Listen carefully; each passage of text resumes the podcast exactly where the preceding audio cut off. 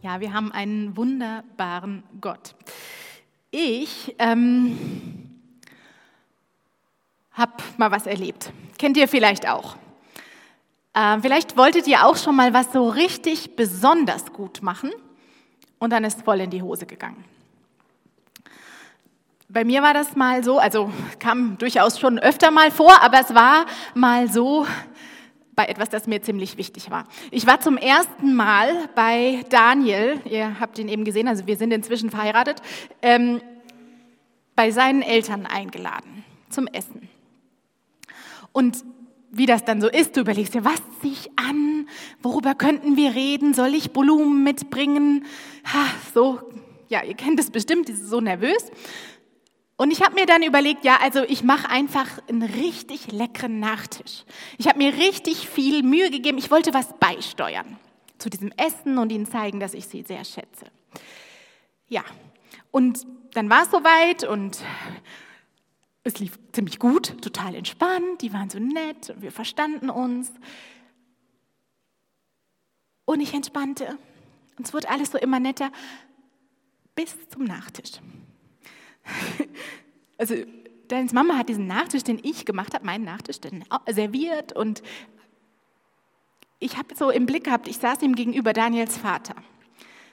Der nahm ein bisschen und ich hatte so irgendwie dachte, was ist denn los? Der wird so starr. Der kaute und kaute. Und dann habe ich so rumgeguckt und alle waren plötzlich ruhig und kauten und starrten. Ja, und dann habe ich gedacht, jetzt hm, nimmst du halt auch mal einen Löffel. Shoot. Also, was ich gedacht habe, kann ich jetzt nicht sagen. Es war richtig eklig, widerlich, total eklig. Ich weiß nicht, was passiert war, wirklich nicht. Es war einfach wahnsinnig bitter. Man konnte das nicht essen. Und das war so ein Moment, ich wäre sowas von gerne jetzt kurz mal so in Luft auflösen. Das wünscht man sich dann. Ich war so wahnsinnig unsicher da. Ich wusste nicht, wie ich, wie ich damit umgehen soll. Das Schöne war, Daniels Eltern fanden es gar nicht so schlimm. Also es ist schon so, dass das niemand weiter gegessen hat. Es war wirklich zu eklig, man konnte das nicht essen. Es hat niemand diesen Nachtisch gegessen, es hat, es hat nicht geschmeckt. Irgendwas muss verdorben gewesen sein. Aber Daniels Eltern haben sich trotzdem gefreut. Ich war nur so wahnsinnig unsicher, dass es echt eine ganze Weile gedauert hat, bis ich das kapiert habe, dass meine Botschaft bei ihnen angekommen war, dass sie sich gefreut haben, dass sie gemerkt haben, ich schätze sie. Ich habe das schon mal erzählt. Erinnert sich da noch jemand von euch daran? Diese kleine Anekdote. Eine Hand, zwei, drei, vier. Ja, cool. Also es hört wohl, es gibt ein paar, die aufmerksam zuhören. Aber es ist auch schon ziemlich lange her, dass ich das erzählt habe. Das war 2017 bei unserem ersten Charity-Sonntag so, den wir gefeiert haben. Damals im Büchsenstadel, wir waren noch ein ziemlich kleiner Haufen. Und ähm, wir hatten uns aber gesagt, nee, wir möchten uns jetzt nicht nur so um uns kümmern, wir möchten was tun. Wir möchten einen Unterschied machen. Wir möchten für die Menschen in unserer Stadt da sein. Und irgendwie hatten wir das Gefühl, wir möchten ganz besonders für diejenigen da sein, die so leicht übersehen werden, die in der Regel wenig Respekt bekommen, kaum Anerkennung. Aber ähm, finanziell hatten wir nicht gerade viel Spielraum. Und dann haben wir gedacht, naja, es soll uns aber nicht bremsen, wir möchten irgendwas tun. Und irgendwie haben wir mitbekommen, dass im Obdachlosenheim der Caritas ganz dringend 50 Paar Handschuhe gesucht werden, warme Männerhandschuhe. Und dann haben wir gedacht, ja, 50 Paar Handschuhe, das können wir schaffen. Und so fing es an. Wir haben dann äh, diese Handschuhe schnell beisammen gehabt. Richtig schöne Handschuhe. Aber wir haben auch gedacht, wir möchten jetzt nicht nur, dass diese Handschuhe da ankommen und diese Männer in diesem Winter warme Finger haben, obwohl das sehr viel wert ist. Wir haben irgendwie gedacht, wir möchten ganz gern, dass sie auch noch wissen, es denkt jemand an sie. Sie sind uns nicht egal, sie sind Gott nicht egal. Und deswegen haben wir entschieden, wir schreiben noch Karten. Ich finde, das hat, das hat dann ein bisschen Mut gekostet. Wir legen zu jedem Handschuh eine persönliche Karte dazu. Und was wir da drauf geschrieben haben, das war so in etwa das, was ihr jetzt gleich auch siehst. Ich lese einfach mal vor. Wir haben so hingeschrieben, ich meine, wir wissen ja nicht, wie die heißen, die diese Handschuhe bekommen. Lieber, Liebe, Punkt, Punkt, Punkt. Wir kennen uns nicht persönlich, aber ich schreibe dir, weil du wissen sollst, du bist nicht egal. Du bist was wert, ein Mensch mit unzerstörbarer Würde. Und Gott sieht dich. In, dein, in seinen Augen bist du absolut einzigartig und kostbar. Wir wollen, dass du das weißt und wir hoffen, dass es einen Unterschied macht für dich, das zu wissen. Und übrigens, du bist uns jederzeit willkommen. Liebe Grüße Rabea aus der City Church, liebe Grüße Thomas aus der City Church, liebe Grüße Pia aus der City Church und so weiter. Inzwischen sind aus diesen 50 Karten 280 geworden. 280 Karten und Geschenke, kleine und große, für Männer und Frauen und Kinder in schwierigen Lebenssituationen, in ganz verschiedenen Lebenssituationen. Und jedes Mal hoffen wir ja, dass unsere Botschaft ankommt. Jedes Mal hoffen wir, dass wir die richtigen Worte finden und dass das, was wir da schenken, dass es auch den Geschmack trifft. Und wir gehen das Risiko ein, dass es nicht so ist, dass es jemand gerade doof findet oder irgendwie oh, sagt, ach, diese Christen da oder was auch immer.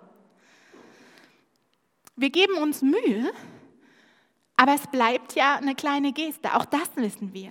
Denn je mehr man sich dann mit den Menschen beschäftigt, an die unsere Geschenke gehen, mit den Problemen, die dahinter stehen, mit dem, was so in unserer Gesellschaft los ist, desto mehr weiß man auch, boah, ist das ein Tropfen auf einen heißen Stein. Und wir haben gerade in dem Video schon von der Frau Warkas, von der Obdachlosenhilfe, ähm, von der Caritas, gehört, dass es für die, die sie kennt, echt einen Unterschied gemacht hat. Und ich finde, das macht total Mut. Aber ich wollte uns heute daran erinnern, dass wir noch was anderes in die Waagschale werfen als Geschenke und Worte. Wir werfen unseren Glauben in die Waagschale und Glaube kann Berge versetzen. Wir glauben an Gott, an Jesus Christus, an den Heiligen Geist. Und weißt du, wenn du an ihn glaubst und mit ihm rechnest, dann kannst du mit mehr rechnen als mit dem, was du selbst zu geben hast. Wenn er dein Auftraggeber ist, wenn du in seinem Namen handelst, versuchst seinen Willen zu tun, dann kannst du auch mit ihm und seiner Kraft rechnen. Er steht zu dem Auftrag, den der uns gibt, er uns gibt. Sein Auftrag ist klar. Das zieht sich durch das Alte, durchs Neue Testament, durch die ganze Bibel. Aber besonders deutlich wird es, finde ich, an einer Stelle, an einer, die wir vorhin auch schon gehört haben, von der auch äh, Gunther Zisch gesprochen hat. Sie steht im Buch Jeremia. Da schreibt dieser Prophet, Suchet der Stadt Bestes, in die ich euch wegführen lasse haben lasse und betet für sie zum Herrn, denn wenn es ihr wohl geht, so geht es auch euch wohl. Ich meine, das ist eine alte, eine sperrige Sprache, aber schon auch eine Sprache mit viel Kraft. Ich lese es einfach nochmal. Suchet der Stadt Bestes, in die ich euch habe wegführen lassen und betet für sie zum Herrn, denn wenn es ihr wohl geht, so geht es auch euch wohl. Gott gibt seinem Volk durch Jeremia einen klaren Auftrag. Suchet der Stadt Bestes. Und das Spannende an diesem Auftrag, den es immer wieder gab, gibt, ist die Situation, in der er ergangen ist. Die Situation, in der sich das Volk damals befand. Das war eine absolute Ausnahmesituation. Sie hatten gerade heftigste Niederlagen hinter sich. Die waren total am Boden. Sie waren verschleppt worden in ein fremdes Land, in eine fremde Stadt. Und es war auf einmal wirklich nichts mehr so, wie es sonst war, wie sie es gewohnt waren. Und sie hatten Angst. Sie hatten einfach Angst vor der Zukunft, vor dem, was kommt. Sie hatten Angst, dass sie mit ihrer Heimat, mit ihren Gewohnheiten und ihren Sicherheiten auch ihre Identität verlieren. Es ist schwer, zuversichtlich zu bleiben, gelassen zu bleiben, Hoffnung zu haben, wenn man in einer Krise ist. Und wenn man richtig unsicher ist, wenn man nicht weiß, was kommt. Und ich denke, ein klein bisschen können wir das aktuell wahrscheinlich besser verstehen als je zuvor. Wir wissen ja auch nicht, was kommt. Es ist so viel unsicher. Im Exil damals in Babylon, da wussten Gottes Leute nicht, wie es weitergehen soll.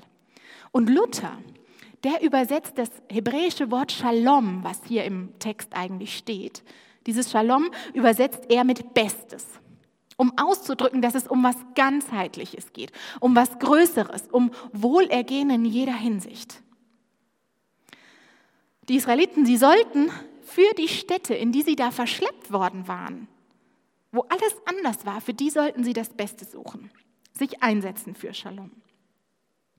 Sie sollten keinen Unterschied machen, keine Grenzen ziehen, sondern gemeinsam arbeiten, sogar Familien gründen.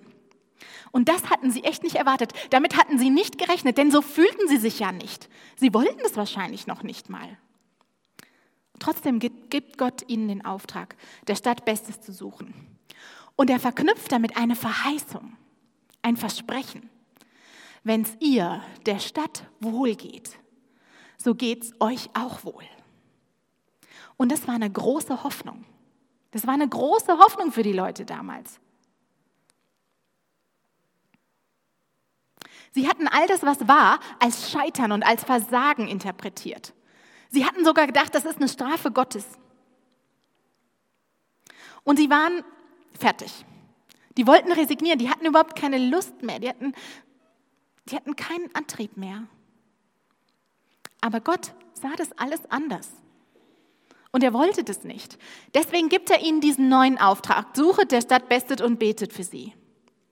In den Versen vorher, bevor dieses Suchet der Stadt Bestes kommt, heißt es sogar, baut Häuser, pflanzt Gärten, heiratet, werdet heimisch. Gottes Volk sollte nicht länger trauern über sein Versagen und über all das, was es verloren hat, sondern es sollte Gott vertrauen und der Stadt Bestes suchen. Und es ist doch schon irgendwie merkwürdig. Hier steckt was drin, was wir vielleicht auch kennen. Ich kenne das. Wenn wir aufhören, uns so um uns zu kreisen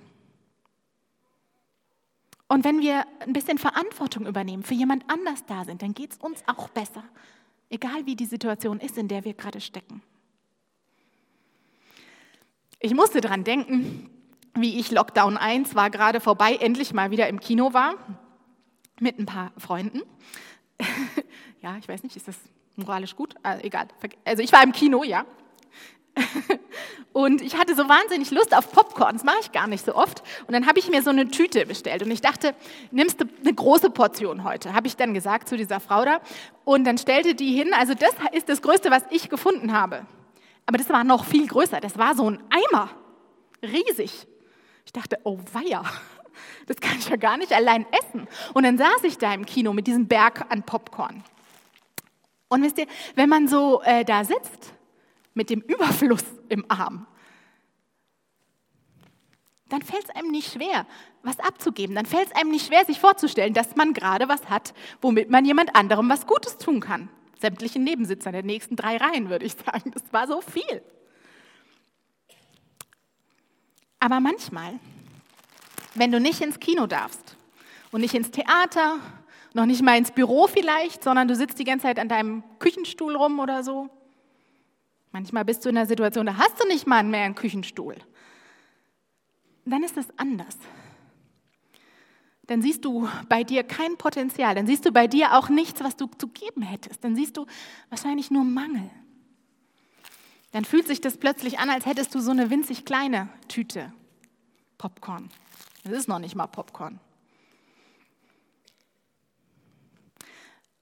Wenn unsere mentalen und unsere emotionalen Ressourcen, wenn die so an ihre Grenzen stoßen, dann haben wir nicht das Gefühl, dass wir noch was wert sind. Dann haben wir nicht das Gefühl, dass wir was geben könnten. Oder gar eine Ermutigung und eine Hilfe für jemand anderes sein können. Dann haben wir vielleicht noch Angst, wie wird es für uns?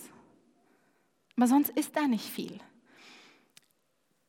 Aber wisst ihr, auch in dieser Situation sind wir nicht allein.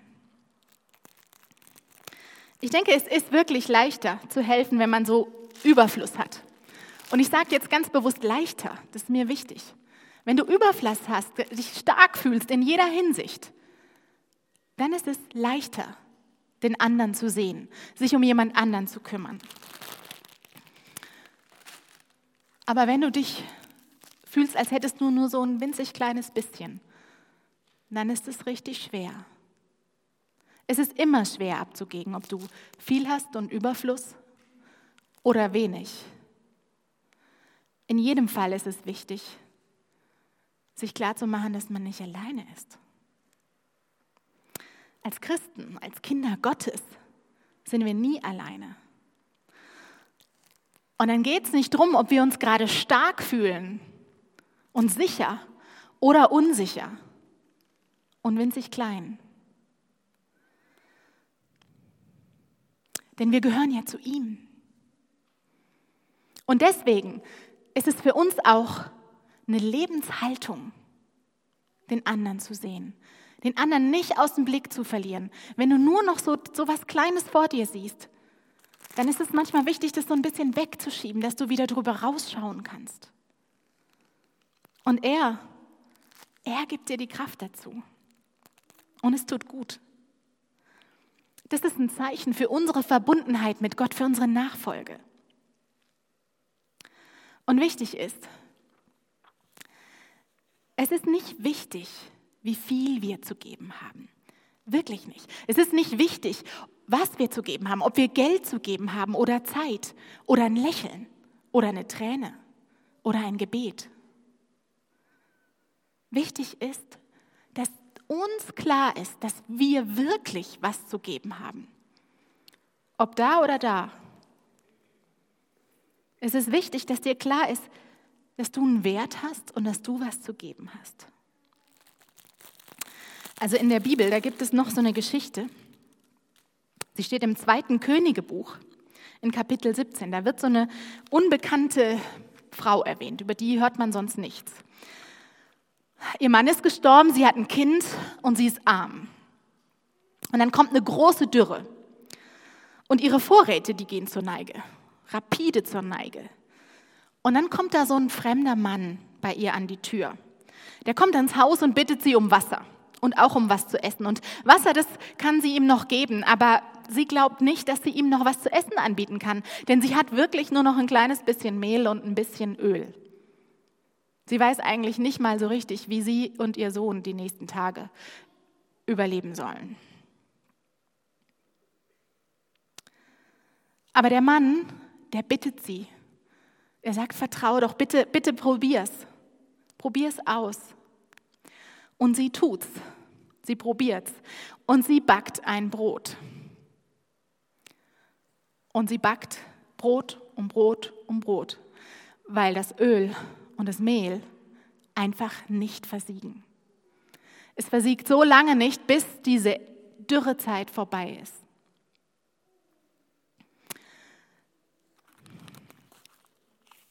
Was diese Geschichte von dieser Frau, die vertraut und tut, was sie kann, und die eigentlich nicht glaubt, dass sie überhaupt was tun kann, was die sagen will, ist, dass du Gott auch wirklich vertrauen kannst, dass du nicht alleine bist.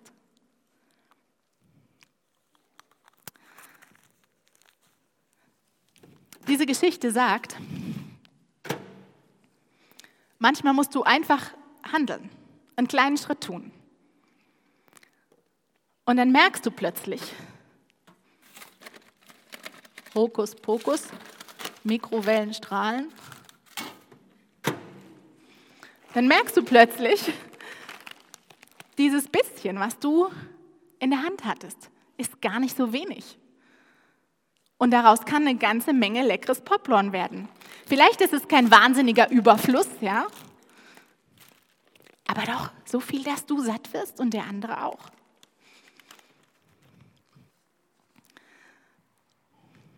Jesus, der hat sein Leben lang auf Gott vertraut. Das war seine Grundhaltung. So ist er durchs Leben gegangen. Und er hat eine ganze Menge Dinge getan, die halten wir ja eigentlich für absolut unmöglich. Wenn man sich die Wunder im Neuen Testament, in den Evangelien äh, anschaut, wenn man sie durchliest, ihr habt sie vielleicht auch alle mal irgendwo gehört, eigentlich unmöglich. Und dann doch nicht. Und dann doch nicht.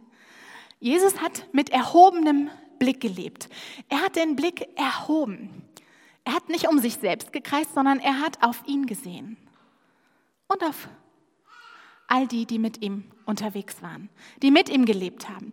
Und besonders im Blick hatte er nun mal all die, die es auch nötig hatten. Die Armen, die Kranken, die Schwachen, die Alten, die Kinder, die Gescheiterten, die, die irgendwie keine Perspektive hatten. Und in ihrem Leben hat er einen Unterschied bewirkt. Dafür hat er gelebt. Und als Jesus dann schließlich irgendwann seine Jünger ausgesandt hat, diese zwölf, da übertrug er ihnen die Vollmacht und den Auftrag. Also wirklich, den Auftrag und die Vollmacht zu tun, was er getan hat. In Lukas 9 können wir das mal lesen. Da heißt es, Jesus rief die zwölf zusammen und gab ihnen Kraft und Vollmacht, alle bösen Geister auszutreiben und die Kranken zu heilen. Er beauftragte sie, die Botschaft von Gottes Herrschaft zu verkündigen, von seiner Gerechtigkeit und die Kranken gesund zu machen. Ganz schön krass, dieser Auftrag. Und jedes Mal, wenn ich das lese, jedes Mal, wenn ich das lese, dass die Jünger da quasi so eine Vollmacht von Jesus ausgestellt bekommen haben, so eine Generalvollmacht, in seinem Namen und in seiner Kraft Gutes zu tun, zu heilen. Hallo? Dinge wirklich zu verbessern, einen Unterschied zu machen, Böses zu vertreiben. Gerechtigkeit wiederherzustellen. Boah, dann, dann denke ich schon, Wahnsinn, das begeistert mich. Dann sehne ich mich danach, dass das hier auch passiert, dass das auch durch uns passiert, durch die City Church und durch viele andere, die Gott folgen. Dass wir wirklich verinnerlichen, dass wir eine Vollmacht ausgestellt bekommen haben von Jesus. Ich meine, so eine Vollmacht, die hat wahrscheinlich jeder von euch schon mal irgendwie bekommen oder es wird noch passieren. Also eine Vollmacht brauchst du zum Beispiel, wenn du ein Paket holst für jemanden. Ich hatte das letztens. Konnte mein Mann nicht zur Post gehen, habe ich von ihm eine Vollmacht bekommen, habe ich ein Paket geholt. Es ist irgendwie komisch, aber es funktioniert. So eine Vollmacht funktioniert. Du kriegst das Paket tatsächlich ausgehändigt. Und so ist es auch bei ihm.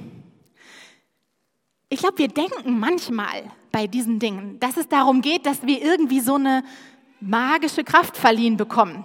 Irgend sowas, was man sich nicht erklären kann. Ich glaube, man kann es auch nicht so leicht erklären, aber das ist jetzt kein magischer Prozess, der da passiert, der nur an den Allergläubigsten und den besonders Heiligen vollzogen wird.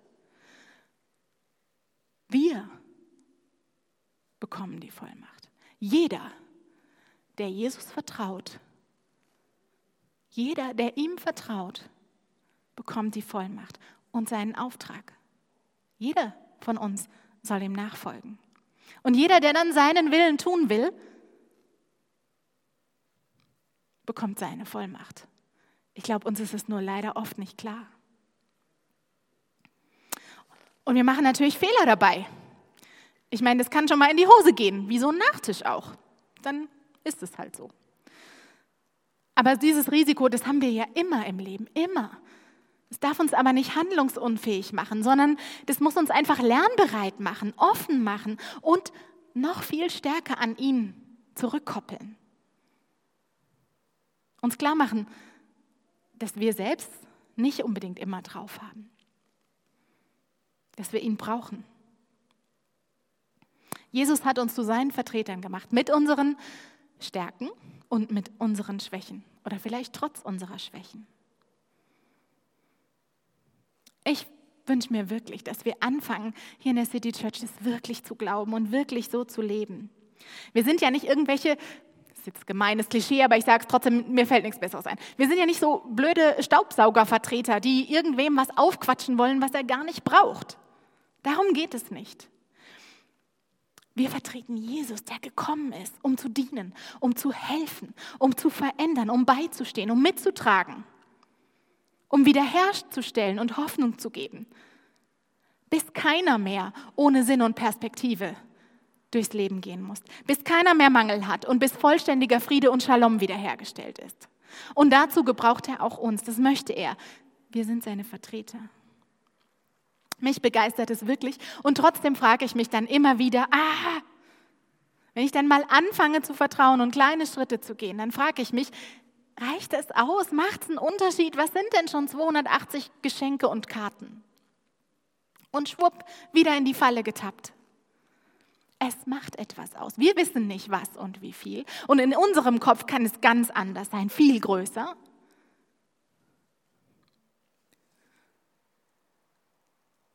Und wenn da diese Sehnsucht ist, dass es noch mehr wird, dann lasst uns dran glauben. Lasst uns vertrauen. Lasst uns hoffen, dass es mehr wird. Und lasst uns nicht auf uns vertrauen und nicht auf unseren Mangel und unser zu wenig sehen, sondern ihm vertrauen. Sagen, okay, das ist ein Anfang, das ist mein Anfang für dich und mit dir. Und diese Haltung, die entlastet kolossal. Die entlastet so sehr. Es geht nicht um den Glauben an uns, sondern um den Glauben an ihn. Dieser Glaube kann Berge versetzen. Wir können es nicht. Und Glauben ist Glauben. Glauben ist nicht Wissen. Glauben ist auch nicht alles kontrollieren. Glauben ist auch nicht alles aus eigener Kraft leisten müssen. Glauben ist hoffen und lieben und vertrauen. Auf den, der uns Menschen bedingungslos und unterschiedslos liebt. Der uns gemacht hat, der für uns gestorben ist, der für uns auferstanden ist. Der uns berufen hat und beauftragt hat, seinen Willen zu tun. Eben nicht aus unserer Kraft, sondern aus seiner. Und ich wünsche mir für dich, wenn du heute nach Hause gehst nachher, dann vergiss das einfach nicht. Vergiss nicht, dass du wertvoll bist, dass du Wert hast. Vergiss nicht, dass egal wie deine Situation ist, dass du Wert hast und dass du was zu geben hast. XXL Popcorn-Eimer oder so eine kleine Tüte. Für Gott ist das nicht wichtig. Er will dir sagen, du bist was wert und du hast was zu geben. Such ihn immer wieder. Denk dran, du bist nicht allein. Möge er segnen, was wir geben. Amen.